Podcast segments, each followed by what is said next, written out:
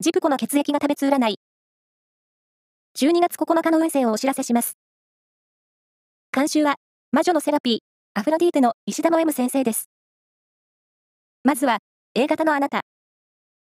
無理や無駄な行動がなく、仕事や勉強は効率が上がりそう。ラッキーキーワードは、メカジキ。続いて B 型のあなた。趣味やプライベートの交流が活発になり、爽やかな気分で過ごせそう。ラッキーキーワードは、ピラフ。大型のあなた。思いつきで行動したことがラッキー要素につながる日です。